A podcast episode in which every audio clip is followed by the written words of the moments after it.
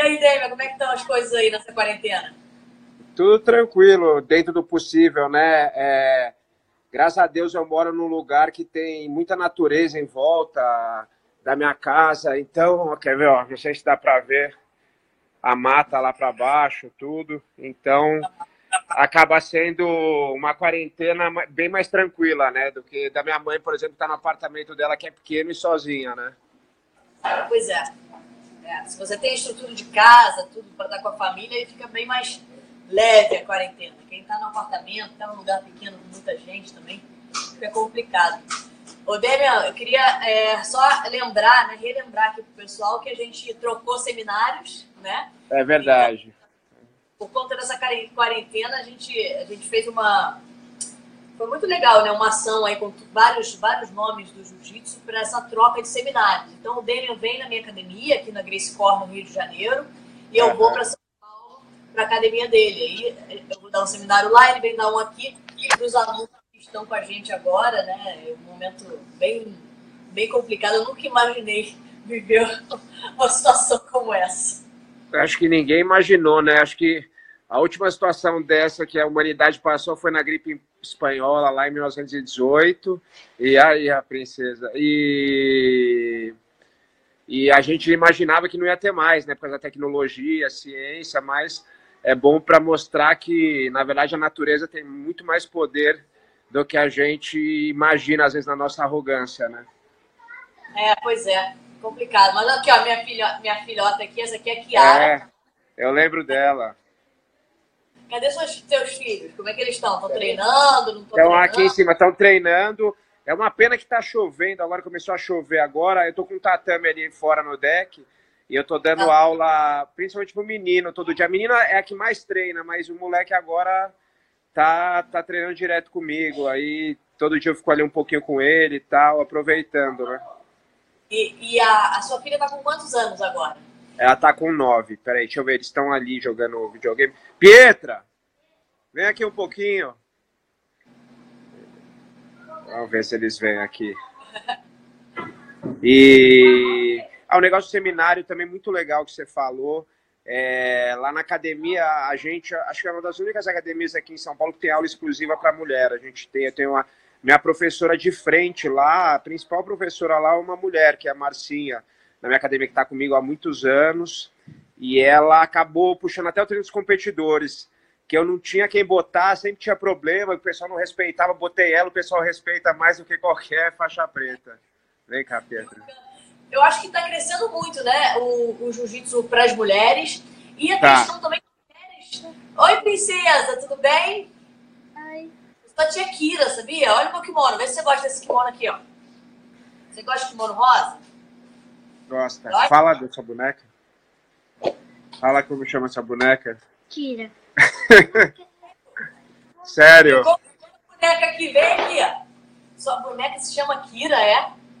Qual é a boneca? É uma Baby Alive? Qual é a boneca? Uma Baby Reborn. Baby Reborn? É, fala mais alto. Oh, legal! Minha filha também adora essas bonecas. É, tá, vai lá, minha princesa. Quer jogar videogame, né? Ela, eu, agora, é, elas estão lá no videogame lá em cima.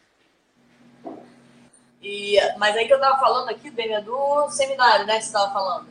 É, então, aí eu fico, fiquei muito feliz de você estar indo lá por causa, por causa desse negócio da gente sempre né, querer fazer um treino exclusivo para mulher também, porque tem muita mulher que não se sente bem treinando com homem, né? No, na nossa época, né, não tinha isso. E hoje em dia, assim, tem um público, a Marcinha é muito carismática, é, a professora lá, que é, que é minha aluna, e ela consegue reunir uma, uma mulherada que vai com ela para onde ela for.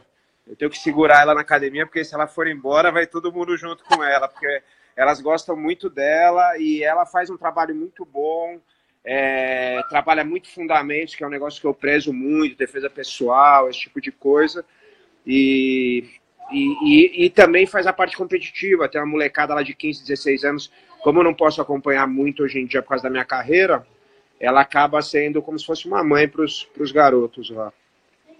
Legal agora vê né, que tem mulheres dando aula para homens também. Assim. Então, você consegue é, e ter uma, uma, uma representante ali, uma mulher preta dando aula.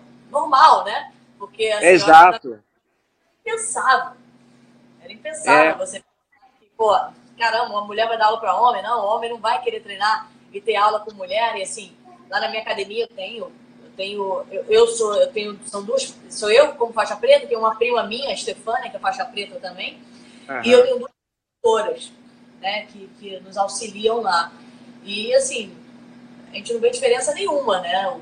Os alunos, eles não têm esse preconceito. Não. que- Com certeza não. Era uma coisa que, que nem você falou, né? Se pensasse isso há 15 anos atrás, sei lá, 10 anos atrás, era impensável, né? Você falar, ah, a, a- uma mulher dando aula para homem. Hoje é super comum. Como eu falei, a Marcinha, ela não só puxa aula mista também, além das. Eu falei das femininas, né? Das aulas femininas, porque ela, ela tem um grupo muito bom lá, mas ela.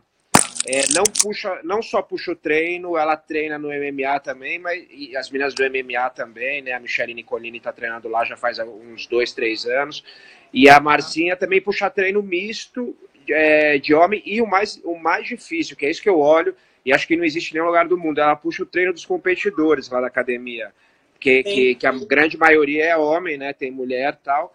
Mas Ela isso foi- acho que era mais impensável ainda. Você que formou ela como faixa preta? Não, ela veio de faixa preta para mim, mas ela veio tipo a, é, a, sei lá, mais de 10 anos atrás.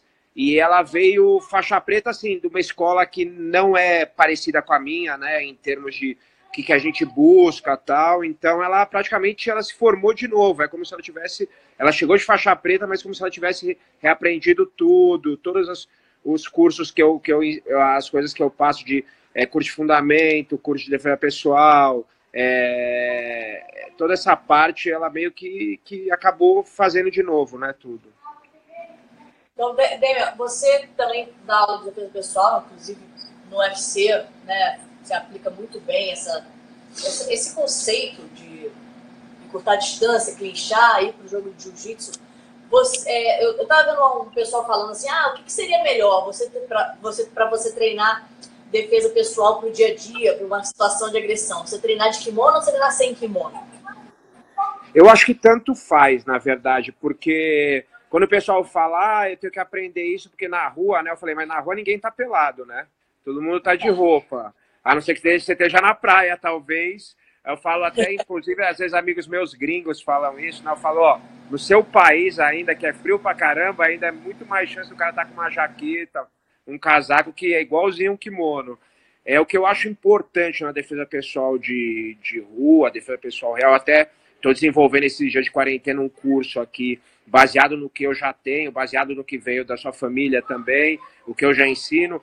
É, algumas coisas novas que eu mudei um pouquinho por causa do MMA, eu senti necessidade de mudar algumas coisinhas, algumas coisas que funcionam super bem eu adaptei para o MMA, mas eu acho que o principal é você usar a queda como um golpe, a queda, lógico que a queda é um golpe, eu digo a queda como um golpe traumático também. Então, você evitar numa defesa pessoal, às vezes você ir para o chão, né? Você usar o jiu-jitsu, que as pessoas falam, ah, mas jiu-jitsu tem que ir para o chão. Não tem necessidade nenhuma. Você pega o livro do, do Hélio Grace, que eu estava vendo esses dias que eu tenho aqui, a maioria das, da, das defesas pessoais, ele já agarra essas coisas, ele não vai para o chão, ele derruba e, e, e, pronto, ou derruba e dá uma chave de braço com o joelho na barriga, porque você não sabe se você está sendo atacado por mais de uma pessoa, né? Esse tipo de coisa. Tem pro no, no, no asfalto, tudo, você vai acabar se machucando também, né? Exatamente, o jiu-jitsu ele é completo, né? O jiu-jitsu é, é, foi do jeito que ele foi criado, né, aqui no Brasil, ele tem defesa pessoal para você lutar clinchado e, e lutar seguro em pé. Você não precisa ir para o chão, você pode ir para as costas do cara em pé, você pode derrubar, você pode aplicar chaves de braço em pé, você pode dar mata-leão em pé. Você a, ir para o chão é uma segunda, é, é, um, é um segundo estágio, né? Então quando eu vou lutar no UFC, o pessoal fala, ah, você não conseguiu botar ele para o chão. Eu falo, mas eu não tenho necessidade nesse, sempre de botar para o chão, né? Minha luta no passado de Fortaleza, a luta caiu, ele ficou em pé, eu fui para as costas e finalizei em pé. Então, é, você não precisa, o jiu-jitsu te dá a possibilidade de, de lutar em pé no chão, só que não é uma luta de soco e chute, é uma luta de agarre, de agarre né? Sim. Só vai falando aí, Dani, que eu tô tentando ajeitar aqui minha câmera, que meu rosto tá bem no ao vivo ali, as pessoas estão conseguindo viver Tá. melhor. Agora O, o som tá bom para você? o som tá bom, o som tá bom aqui Tá. pra mim. Esse pessoal aí, ó, tá. Esse pessoal aí tá, tá, tá bom também. Vou chegar mais pra frente, que eu acho que o pessoal vai estar me vendo melhor. Outra, É, outra. Eu quero. Me avisa quando tiver esse curso que eu vou, vou fazer. Esse tá curso bom, seu. tá bom, tá bom. entender as técnicas aí. E é, uma pergunta é o seguinte: tem lado certo para botar faixa? Cara, é... para botar a Você faixa, Alguém já te falou isso quando você estava treinando? já, já, assim, Você era novo? eu já ouvi falar, e aí virou até meio que um toque isso, que, que, que homem, eu não sei se é verdade isso, eu já ouvi, aquelas coisas que você ouve falar sem pensamento crítico e repete, né? Mas eu já ouvi falar que que faixa, a ponta da faixa, a ponta vermelha, né, do caso de professor, seria do lado esquerdo para homem. É, eu não sei se isso tem a ver ou não, não sei, é, nunca fui pesquisar, para falar a verdade. É, não, porque eu, eu tenho feito mais lives e aí eu- outro dia me perguntaram isso. Eu falei, bom, eu cresci sem ouvir nada disso. Que não, É, eu também não. ensinou, olha, tem que botar a faixa para tal lado. E aí agora tem uma nova onda aí que eu acho até legal, acho que fica até bonitinho na, na foto, todo mundo do mesmo lado. Mas não sei se não tem uma regra, né, para seguir. Tem que estar do lado tal, enfim. Eu acho que Agora- o, Fala, fala, fala. Não, acho que a grande coisa legal do jiu-jitsu brasileiro, né, que a família Grace criou, é justamente a gente não ter tantas regras, que as pessoas, às vezes, elas falam, ah, não, mas o judô é bom porque tem muita disciplina, não sei o que, o jiu-jitsu também tem disciplina. Para você ser atleta, você tem que ter uma, uma puta disciplina, mas ele tem a parte relaxada que foi o que conquistou o mundo, de você não precisar é, fazer balm toda hora, né, aquele comprimento de cabeça, você pode só cumprimentar com a mão, você não precisa é, tá toda hora em postura dentro do tatame, você pode estar um pouquinho mais relaxado. Então, acho que isso também faz parte da nossa cultura e faz parte do nosso jiu-jitsu e não tem nada a ver. É, as pessoas confundem isso com falta de disciplina e não tem nada a ver. A cultura oriental é muito legal e tem né, as tradições deles e a gente tem a nossa aqui no Brasil, que é um pouquinho diferente e foi o que fez o jiu-jitsu ser o que ele é também. E aí outro, vamos lá. É, os. Cara, osso é uma mania que vem do karatê, na verdade, né, do karatê Kyokushin. E acho que é tipo um. É uma, é uma mistura, né? Que nem esse negócio do, do jiu-jitsu brasileiro, ele, ele, ele acaba pegando coisas né, de outras lutas também, e se desenvolvendo e, e evoluindo. Então, acho que isso virou um negócio meio que a gente, a gente roubou do, do karatê e usa. É, mas assim, não vejo nem mal nem bem usar, acho que meio que tanto faz. É, então, eu também eu acho legal até as pessoas. Às vezes eu passo na rua, né? Pessoas que eu nem conheço vêm pra mim, ô, senhor, senhor, senhor, oi, Vanessa. É, é. É, quando eu, desde que eu comecei a treinar, até minha faixa preta, eu não, não escutava isso, né? Nunca escutei isso dentro do tatame. É, E hoje- você sabe, é, você sabe, eu escutei isso porque quando era moleque eu treinei luta marcial é, tradicional, tipo Kung Fu, Karatê, e eu lembro que eu tinha uns amigos do Kyokushin e eles foram os primeiros caras que eu ouvi falar isso. E aí acho que alguém do Jiu-Jitsu ouviu e, e repetiu. E aí começou. Mas tá legal, tá legal. Pode, ó, nada contra o osso, tá? Vocês podem continuar falando osso quando vocês me encontrarem na rua, não tem problema. Ó, manda, uma- manda umas perguntas aqui que a gente vai, a gente vai selecionar algumas perguntas. Enquanto isso, outra pergunta aqui. Treino de joelho ou treino em pé? O que, que você acha melhor? Na minha academia, é, nunca de começar de joelho, sempre ou em pé ou em situações específicas. Então, Caraca, mesma linha. é, ou a gente começa em treinos parciais, que a gente faz muito, que é treino específico de 100 quilos, montada, costas, né? É, ou começa em pé. Começar de joelho não existe, ou meia guarda, qualquer coisa. Mas começar de joelho não existe porque não existe luta que começa de joelho, né? Então, ou você está treinando específico parcial, ou você está treinando em pé, mesmo que seja um treino para começar em pé. Por exemplo, se- eu não quero treinar o pessoal em pé, mas quero que comece mais livre, eu faço eles fazerem uma entrada de queda e o cara deixar fazer com pouca resistência, caiu no chão, começa o treino, entendeu? Alguma coisa do gênero. É exatamente como eu faço também. Mas eu vejo que, assim, 99,9% dos, dos academias de jiu-jitsu, os treinos começam de joelho, né? Queria até que o pessoal comentasse aqui onde, como, onde, onde vocês treinam. Começa de joelho ou começa em pé? Porque assim, não faz sentido nenhum você começar de não. joelho. Né? Para quem faz é. jiu-jitsu, quer competir no jiu-jitsu, em pé começa. Para quem quer é. aprender defesa pessoal, ou enfim. Cara, não tem como. Eu faço isso também. Eu faço ou um treino específico, então vai começar na guarda, ou no 100 quilos, ou na guarda, ou treino em pé. E tem que saber treinar em pé para você ser completo. Você vê faixa preta que não sabe dar uma queda, não sabe andar em pé. Né? Exatamente. É o que eu falo para os meus alunos. Você pode começar em pé e puxar para a guarda. Né? Não tem problema nenhum, tá tudo certo. Só que você tem que saber andar e ter postura em pé. Então, e sempre lembro, eles evita puxar para fechada no treino, porque machuca muito o joelho da galera, né? Fazer mais puxada para guarda aberta. É, não fazer aquela puxada pulando, principalmente o pessoal que não é competidor, eu eu seguro bastante isso, porque eu tenho medo de. Já vi muita gente machucar o joelho fazendo isso. Sim, sim. Ó, Alex, o Alex Atala tá aí. Oi, Alex. Ó, Fala, Alex. O Alex é faixa preta seu, né?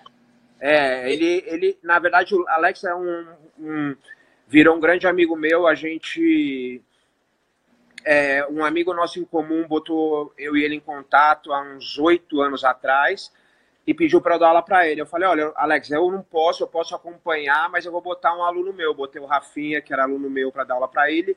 E ele começou a fazer aula particular, daqui a pouco ele começou a ir para academia, e aí, eventualmente, eu dava um treino com ele e tal, e a gente ficou amigo, né, fora do tatame e tal. Então, de vez em quando eu dou uma aula para ele, mas aí quando o Rafinha foi para os Estados Unidos, eu trouxe o Jorge Michelin, que é um outro amigo meu, começou a dar aula para ele, então eu tô sempre ali com ele todo dia tal, é, eu não, não, dou aula para ele todo dia, mas a gente está vira e mexe treinando, e vira e mexe assim, eu não dou mais aula particular, mas quando eu pego alguém para dar, geralmente é, eu pego ele para dar uma aula particular, para dar um treino, mais por amizade mesmo, porque a gente não, já agora ele uma... chave de calcanhar. Oi? Ele já fez uma pergunta ali, chave de calcanhar. Cara, ele, é, chave de calcanhar é o seguinte, o que, que eu acho? Eu acho que de kimono não, porque prende muito, né? E eu acho que sem kimono, a regra do jiu-jitsu sem kimono deveria ser muito semelhante à regra de Abu Dhabi. Acho que tem que ter chave de calcanhar, porque ela te abre muita opção de raspagem, é, não só de finalização. E, e o sem kimono, ela, ele deixa mais solto né, a perna. Então não tem tanto perigo quanto o kimono, que realmente prende muito. Você imagina que. Eu lembro quando era faixa azul, valia da chave cervical ainda. Essa sim é perigosa para quem não sabe, é uma chave que você puxa a cabeça assim, ó. É. Né? Você puxa a cabeça, machuca aqui, porque a sensação que você tem é que você vai resistir. Aí você tenta sair, tenta sair, só que aí no final acaba. É, e aqueles crucifixos, né, que eram pior ainda, que você ficava assim, é, quebra o pescoço, né? É, agora, eu, eu, eu, eu, eu, eu, eu sou a favor da, da chave de calcanhar, de kimono mesmo, para faixa preta, sabe? Eu acho que o faixa preta ele tem que estar tá pronto para tudo. É, é lá... tem que testar. Tem que testar, pode ser que sim. Agora, sem kimono, com certeza. De kimono, acho que é, um, é fazer um teste, mas você tem razão. É... Eu, eu até brinco, eu falo, se eu pudesse voltar os kimonos lá que eu usava o seu Hélio, o seu Carlos, aquele kimono na altura da canela e o braço, e o braço curto, eu faria para o pessoal não ter aquelas pegadas de amarração tão fortes. Pois é, né? Seria mais fácil, assim, o jogo fluiria mais, né? Porque com certeza. Você segura, faz a pegada. Engraçado, eu tenho o meu kimono, né? Eu faço um kimono muito lisinho. Eu tenho dois tipos de kimono na minha academia. Um trançado, tradicional, né? Que as pessoas usam no campeonato. E um bem liso para defesa pessoal, com a gola lisa. Só que você vai lavando, ele vai encolhendo. Aí chegou uma hora que o meu kimono já estava aqui. Aí, né? aqui. Não, defesa pessoal. Defesa pessoal. é. Mas, o, o, o Demian, e outras, outra, outra pergunta que eu, que eu queria fazer para você, que eu acho que é legal, você já você está dando aula para criança aí também na sua academia? Qual idade que você começa? Tem, tem criança lá, na verdade tem criança, até a gente está tentando segurar, porque tem pai que já leva criança com três anos lá para treinar, a gente está pedindo para começar pelo menos com quatro anos, e é uma coisa que aumentou muito a demanda ultimamente, inclusive a gente está tá tendo um problema lá de agora tem que separar a aula, um problema bom, né? Porque tá com muito aluno misturado. É, então tem muito aluno, sei lá, de quatro anos, numa mesma aula que tem aluno de nove, dez. Então, é, o que acontece é que eu tenho meu aluno Danilo que dá aula e a gente bota uns outros meninos que são faixa roxa, né? O Eric, o Jonathan, os outros meninos que são, assim, competidores bons para auxiliar, ficar junto na aula. Então, a aula sempre tem uns três professores juntos, mas mesmo assim é, tem que separar, não tem jeito, porque tá, tá meio, meio complicado. É, porque o que acontece, a, a, a linguagem é diferente, né? Quando você dá, você vai dar uma passagem de guarda para uma criança de quatro e uma de dez, é outra linguagem, né? Ali Exato. Ah, sai da perninha do amigo, joga pro lado. Criança de 10, você vai falar, pô, sai da perninha do amigo, joga pro lado. Você fala, pô, passa a guarda, né? vai aqui, faz isso, faz aquilo. A, a linguagem é, é totalmente diferente, né? É, inclusive, é uma coisa que eu tenho prestado atenção ultimamente, né, nas crianças e até por eu ter filhos, né, e querer aprender mais, eu entrei em contato, falei bastante até com um colega seu da Barra Grace, mais antigo, Zé Beleza, né, é, o Leão Teixeira de ir nos, nos cursos dele. Eu tô para ir no curso dele já faz tempo, mas sempre calha com alguma luta ou treinamento. E já mandei é, uns quatro, cinco professores lá da academia fazerem os cursos dele para criança, né? Que ele é bem espe é, especializado nisso há muitos anos. Sim. É, a gente tem que estar tá evoluindo, né? O jiu-jitsu está crescendo muito, graças a Deus. É, tem academia em vários lugares e o negócio está crescendo no nível que a gente tem que se profissionalizar em tudo, né? E vem cá, Demi, você pensa em abrir mais academias? Como é que você está aí? Você está com a sua? Você tem outras? Como é que, qual é o objetivo? Eu tenho afiliados e, e assim, abrir mais academia, por enquanto não. Na verdade, assim, a gente tem que primeiro deixar mais redondinha a nossa, depois talvez.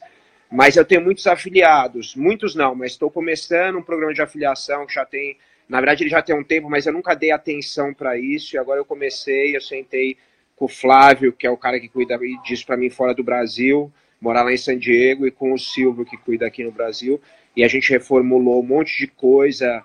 É, e, e para entender um pouco, eu conversei com o Fábio também, perguntei algumas coisas, porque o é, que, que é afiliação, né? O que, que eu posso dar para o aluno em troca dele estar tá lá é, me pagando para ser afiliado, esse tipo de coisa. Então, Hoje em dia, com o negócio do online, ele possibilita muito mais coisa de interação, de, de você ensinar. Então, é, a gente está tá tentando entender esse, esse, essa, esse mercado, porque eu quero, eu quero ter bastante academia. Eu acho que um objetivo da minha vida é tentar espalhar o jiu-jitsu o máximo que eu posso. Então, um dos jeitos é fazer afiliado pelo mundo aí, muita gente e com qualidade, né? Com qualidade, eu não quero só ter uma afiliação que que o cara, sei lá, me paga lá e usa meu nome como royalty. Eu quero que todo mundo siga um padrão que é o que a gente busca.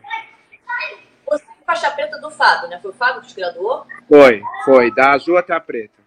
E por que, que você não é aliança? Então, lá pra, na verdade, da Azul, Azul eu peguei com outro é, professor chamado Fábio Araújo, que hoje em dia é responsável pela Carson Grace, é, toda da, da costa leste, toda dos Estados Unidos, e é um aluno do Carson carioca e ele foi pro Rio. E aí eu, eu, eu, comecei com o Fábio no comecinho da Azul e fui até a Preta. E aí 2002 teve um racha grande no Jiu-Jitsu porque é, for, foi criada uma outra confederação, né, a CBJJO na época.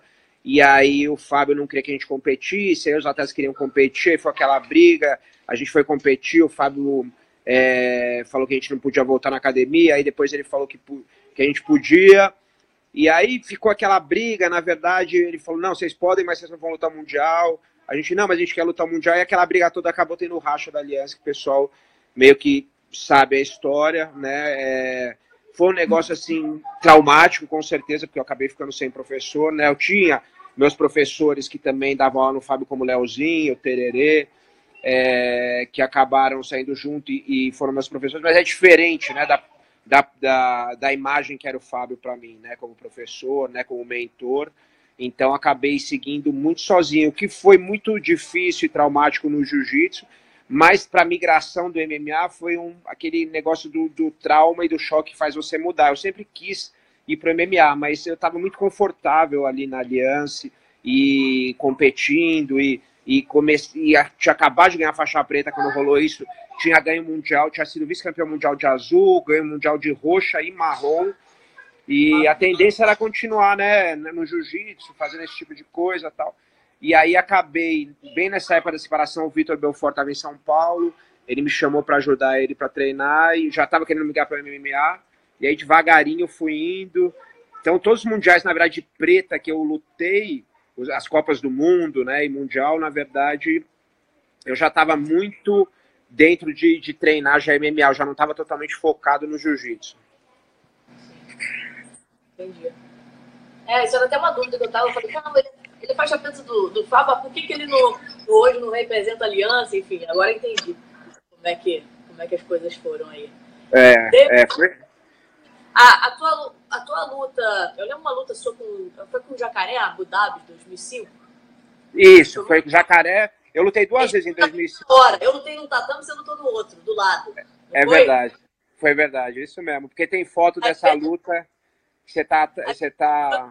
Que a torcida, uou! Aí eu, pô, mas não fiz nada demais. Aí quando eu olho pro lado, tava você lutando com, com, com o jacaré, sabe? É, é, é verdade. É, Eram as duas finais, né? Que eu estava rolando a final sua e a, e a minha. Eu lutei com o jacaré naquela final, foram acho que 20 minutos de luta. Ele acabou ganhando porque eu tomei uma punição, faltando 30 segundos, acho, para acabar. Tava 0 a 0 E aí acho que eles não queriam deixar a luta continuar, porque a gente era da mesma equipe na época tal, e eles achavam que a gente poderia estar enrolando, mas não estava, a gente estava lutando de verdade. E aí, dois ou três meses depois, a gente caiu na final da Copa do Mundo de novo de kimono. E eu lembro, deu, deu, a hora que eu fui para a final e era contra o Jacaré, eu falei. Eu sempre pensei, cara, o jacaré é duríssimo. Eu acho que sem kimono eu posso ganhar dele de kimono, vai ser muito difícil. E aí, essa era a minha cabeça quando eu fui lutar com ele a final da Copa do Mundo de kimono. Eu falei, pô, quando eu achei o jeito que eu poderia ganhar dele, que eu achava que eu ia ganhar, era de sem kimono eu perdi. Agora de kimono ferrou, né? E aí eu fui e consegui ganhar. Mas e, e, então você. Porque é muito louco isso, né? Você entra com uma cabeça tipo, caraca, ferrou. De repente eu acho que vou perder, não sei quem ganha, né? Você vai. Você tem que trabalhar um mental pra caramba nesses momentos, né?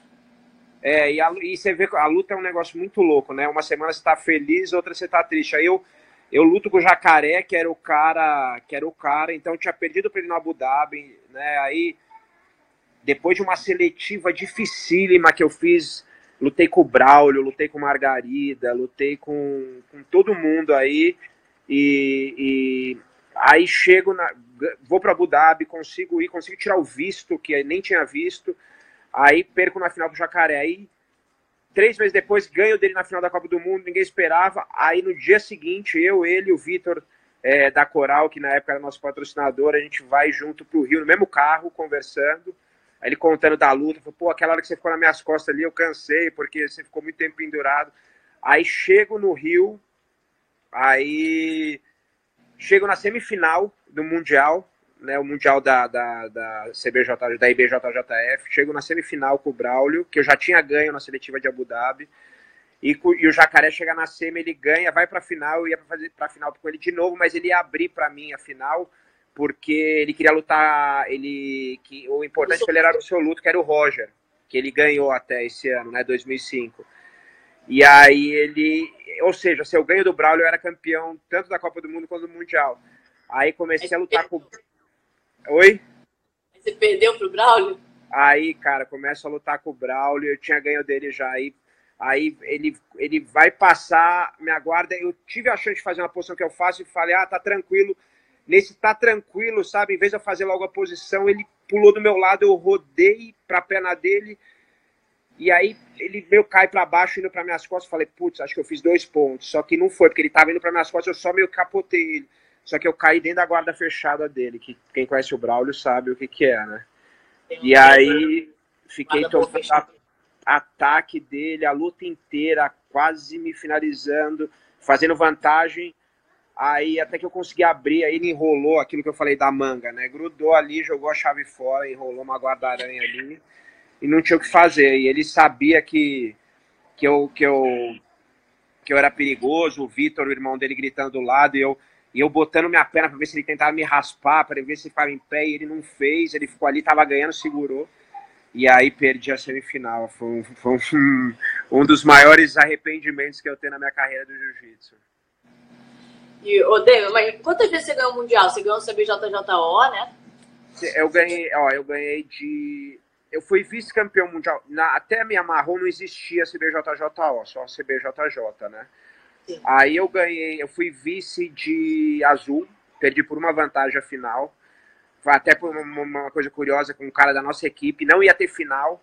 E aí o Fábio tava meio brigado com o professor do cara que era da nossa equipe. E os caras voltaram atrás e falaram, não, vai ter final, já tava indo embora. Aí voltei, fiz a final, a gente lembra, a gente fechava, né, os, os campeonatos, não tinha luta. Aí perdi por uma vantagem. Aí no outro ano ganhei do Siri na final, o irmão do Siriema, sabe, o Gustavo, de roxa, que eu já tinha lutado com ele na semi de azul. E aí no outro ano com o Marcel, a gente chegou na final, Marcel Lousada, da Godoy com 30 segundos de luta eu puxei para a guarda, a gente bateu a cabeça e abriu um talho no meu supercílio e um talho na cara dele, não teve final, os dois ganharam medalha, os dois é, deram medalha de ouro para os. Acho que foi a única vez que aconteceu isso na história do, do Mundial. É, essa história. Eles puseram ele como campeão porque a gente teve que tirar no parou para ver para quem a pontuação é, a pontuação do, do campeão, né? Para Aliança ou para Godoy. Aí no outro ano, em 2002, eu lutei a Copa do Mundo e não lutei o Mundial. Aí eu ganhei, mas era ainda muito incipiente a Copa do Mundo. 2003 eu lutei a Copa do Mundo, lutei o Mundial e perdi. 2004 não lutei, que eu machuquei. 2005 eu lutei, ganhei Copa do Mundo do Jacaré na final e perdi a cena e fui terceiro pro Braulio. E aí, em 2006, eu já estava bem numa transição pro MMA. Eu lutei, mas lutei mal. Foi tá? o último aqui no Brasil, né? Foi o último, o último que eu lutei, mas eu já lutei bem mal, assim. É, é, lutei mal, perdi, não, não cheguei nem medalha, nada que eu sempre chegava, né? É, porque eu já estava muito focado no negócio do, do Vale Tudo, do MMA. Foi a, o ano que eu comecei a fazer a transição mesmo, de verdade. Vem cá, você acompanha o jiu-jitsu hoje, o esportivo? acompanho algumas coisas. É, eu, eu gosto de acompanhar, mas eu não, eu não assisto tanta luta, mas eu, eu acompanho, eu vejo o resultado, né? Eu tenho amigos do jiu-jitsu, né? O Bochecha às vezes vai lá na academia, o Lo já foi lá na academia. Eu viajei agora para a Coreia, fui lá assistir o campeonato da Spider, foi muito legal, fui convidado, então, pô, o Rodolfo ficou bem meu amigo lá. É, tem uma, uma molecada nova aí muito boa que, que tá, tá aparecendo aí. Eu, eu gosto de ver jiu-jitsu. Pô, legal. Damian, vou te liberar aí. É... Tá ótimo. Muito... Foi muito legal. A gente já tá contando os dias para essa quarentena acabar, para você vir aqui dar uma aula pra gente. O que, que tá? você acha? Quanto tempo mais? Oi? O que, que você acha? Quanto tempo mais? Ai, olha, eu queria que fosse mais, sei lá, uns 15, 20 dias. Eu Mas acho, eu que eu, vai ficar eu, mais. eu acho que a gente foi. A gente pegou o negócio bem no começo, a gente fez certo, ainda bem que a gente conseguiu, né? Conscientizar a galera de ficar em casa, porque realmente tinha que fazer isso, não tem jeito. Não adianta a gente falar, ah, mas a economia, realmente a economia vai sofrer, mas é, eu estava vendo estudos que, cara, se tiver todo mundo trabalhando, a economia vai sofrer também, porque, sei lá, uma boa parte, 20% das pessoas que pegam isso aí acabam sendo internadas, então as empresas não iam conseguir trabalhar direito também. Então a economia vai sofrer de qualquer jeito. Acho que é melhor a gente se fechar um pouquinho, né, e ficar um tempinho é, fazendo essa quarentena. É, acho que acredito assim que se a gente conseguir ficar mais umas duas semanas, a gente já vai melhorar muito e devagarinho assim a galera que não é grupo de risco vai começar a conseguir sair, voltar à vida normal, porque acho que o principal que as pessoas não entendem não é falar, ah, não é o negócio não é grave, mas o problema a gravidade não é a doença, a gravidade é a pandemia, né? Então, se você tem milhares de pessoas sendo internadas, algumas vão ser graves, essas vão acabar, né, morrendo se não, se não tiver espaço. Então, na verdade, que a gente tem que segurar, é, as pessoas vão pegar, vão ser internadas, mas a gente conseguir segurar isso, ser mais a longo prazo, não a curto prazo, a gente consegue salvar as pessoas porque elas vão ser internadas com. com vai ter espaço para as pessoas serem internadas. Então, por isso que essa quarentena foi e está sendo tão importante, né? É, vamos esperar aí para ver o que, que vai acontecer. A gente está torcendo aí para que tudo dê certo. Né? Enquanto isso, a gente vai fazendo a nossa parte, vai fazendo as lives. Eu tô fazendo, É isso aí. tô fazendo live todo dia, 10 horas da manhã. Ou Tá. seja, não dá pouquinho a mais, eu vou, acordo. 10 horas da manhã já tô balhando aqui com todo mundo. É, mas tá sendo muito legal também, né? Pra... Tem gente que. Eu recebi várias mensagens de pessoas assim: caramba, eu não fazia nenhum exercício, agora que eu comecei a fazer na quarentena. Então a gente usar isso aí pra trazer outras coisas, né? Enfim, pra, Com certeza. Traz, né? né? pra pensar Porque em outras Tudo que te tira da rotina do dia a dia, que você tá, às vezes, meio anestesiado ali, te, te, te faz, te abre a cabeça para outras coisas, sua criatividade, um monte de coisa. Lógico que é muito duro para as pessoas que precisam trabalhar, mas você acaba é, enxergando outras coisas que você não enxerga você está naquela rotina e não para para pensar em nada. Ô, Demi, olha só, eu ia até te liberar, só que meu marido daqui, ele falou assim, não vou deixar o Demi embora antes de me passar uma posição. Ó, já entrei aqui, Demian, tudo bem? E aí, como é que tá? Tudo bom? Eu botei até o que morre. Vou botar o Ó. posição também. Eu assim, como é que eu vou deixar perder a oportunidade até com o Demian aí de passar um, pa- passar um toque aí, cara? Eu, eu, Você, É. você. Consegue? eu vou. Peraí, deixa eu pensar então. O que, Deixa que eu eu posso. Agora você me pegou de surpresa, hein, Kira? Pois é. Vem Eu cá, sei, eu alguma uma coisa. Não, vou- hã? Eu sei uma boa, mas fala. não é, é uma posição que você. Uma posição estratégica tua na luta, nas tuas Hum. lutas, que você estava, de jiu-jitsu mesmo. É uma posição estratégica já de começo da luta. Como é que você começava? A tua estratégia principal era fazer o quê? É, tinha algum golpe que você. Eu vou lançar esse primeiro como estratégia. Cara, eu acho que primeira, primeira coisa que eu. Se eu fosse puxar para a guarda, por exemplo, ela ficar bem é, em contato com o adversário, não deixar ele solto. Isso foi uma coisa que o Fábio me ensinou. Ele, ele, eu tinha mania de jogar muito solto por baixo, deixar o adversário solto. Ele falava: você tem que usar seus dois pés, suas duas mãos.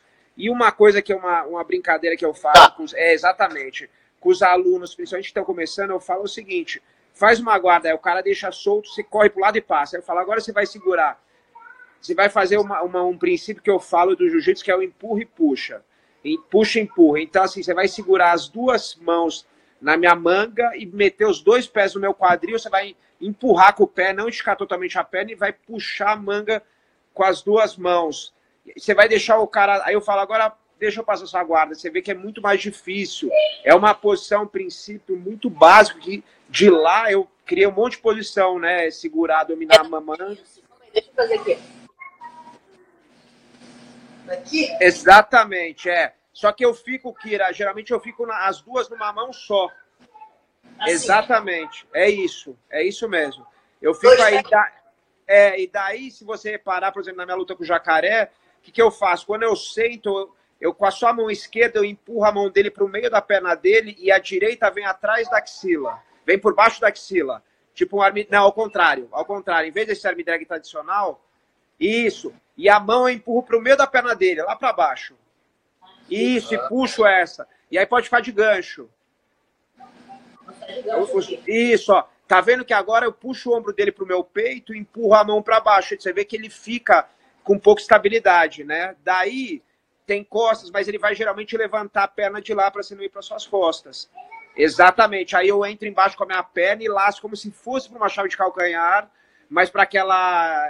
Isso, exatamente. E daí eu começo a trabalhar, entendeu? Não a chave de calcanhar de kimono, claro, mas a guarda X, as raspagens daí, entendeu? Exato, pode trocar, pode fazer o que quiser, entendeu? Entendi. Boa! Então, aqui, calma aí. Aqui. Isso. O importante, que eu, eu acho legal, é a mão que está empurrando para a perna dele, você esticar lá para baixo da perna dele, isso. Porque aí você, com o seu braço esticado, fica firme. E a outra você cola no seu peito. Quanto mais conexão você conseguir com ele, mais difícil. Se ele ficar parado aí, você está nas costas, certo? Sim. Mas ele vai levantar a perna, exato.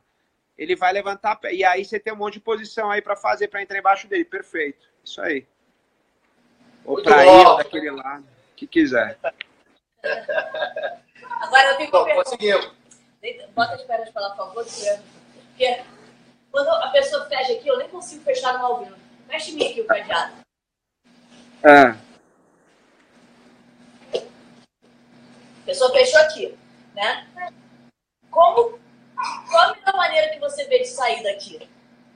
Olha, o, Do lado É. daqui, eu, eu, eu sairia, eu não tomo muito essa posição, eu faço mais do que eu tomo, né?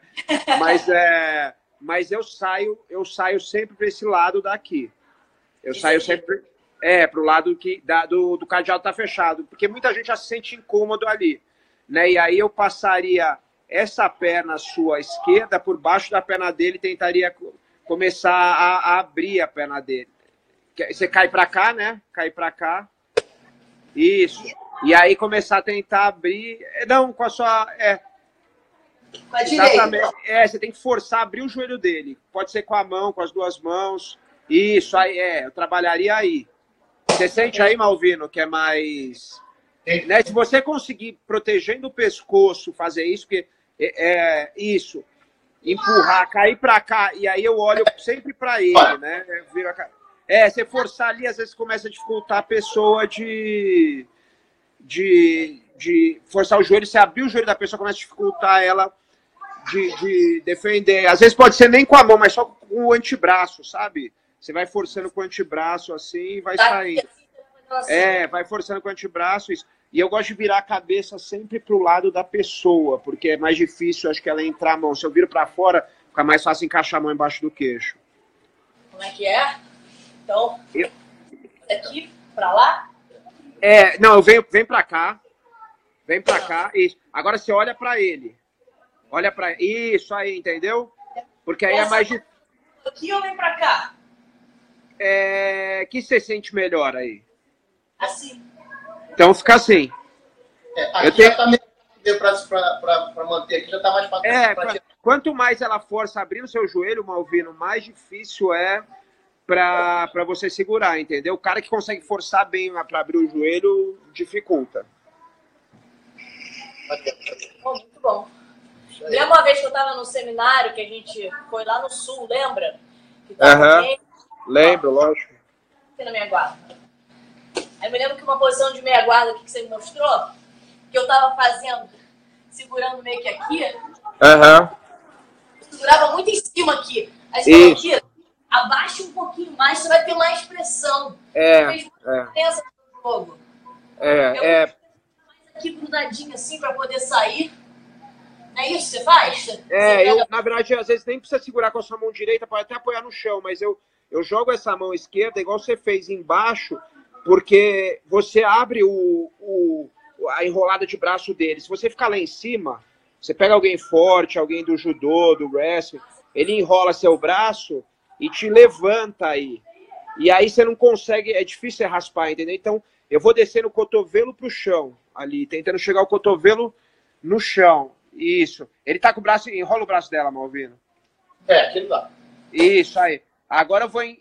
Isso. Começa. Não, não precisa nem levantar a perna dele. É, joga a sua. Você jogar, esticar a sua perna e jogar a bunda pro alto, o cotovelo vai pro chão, entendeu? Seu cotovelo vai indo pro chão. Pode apoiar o cotovelo no chão. É, a ideia é essa, conseguir tirar o, o- a enrolada de braço dele, entendeu? É, porque aí fechadinho ele não consegue pegar o braço mesmo. É mais difícil, é mais difícil. Bom. Boa. Obrigado, Boa. Daniel. Valeu.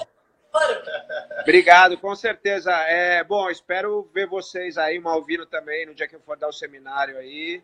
Com certeza. E vamos, vamos, vamos fazer um negócio legal. Obrigado, Demian. Obrigado pela força aí. Pessoal, obrigada. Valeu, Ó, obrigado. 15 e a live vai estar aqui disponível 24 horas no meu perfil. Valeu! Valeu, tchau, tchau.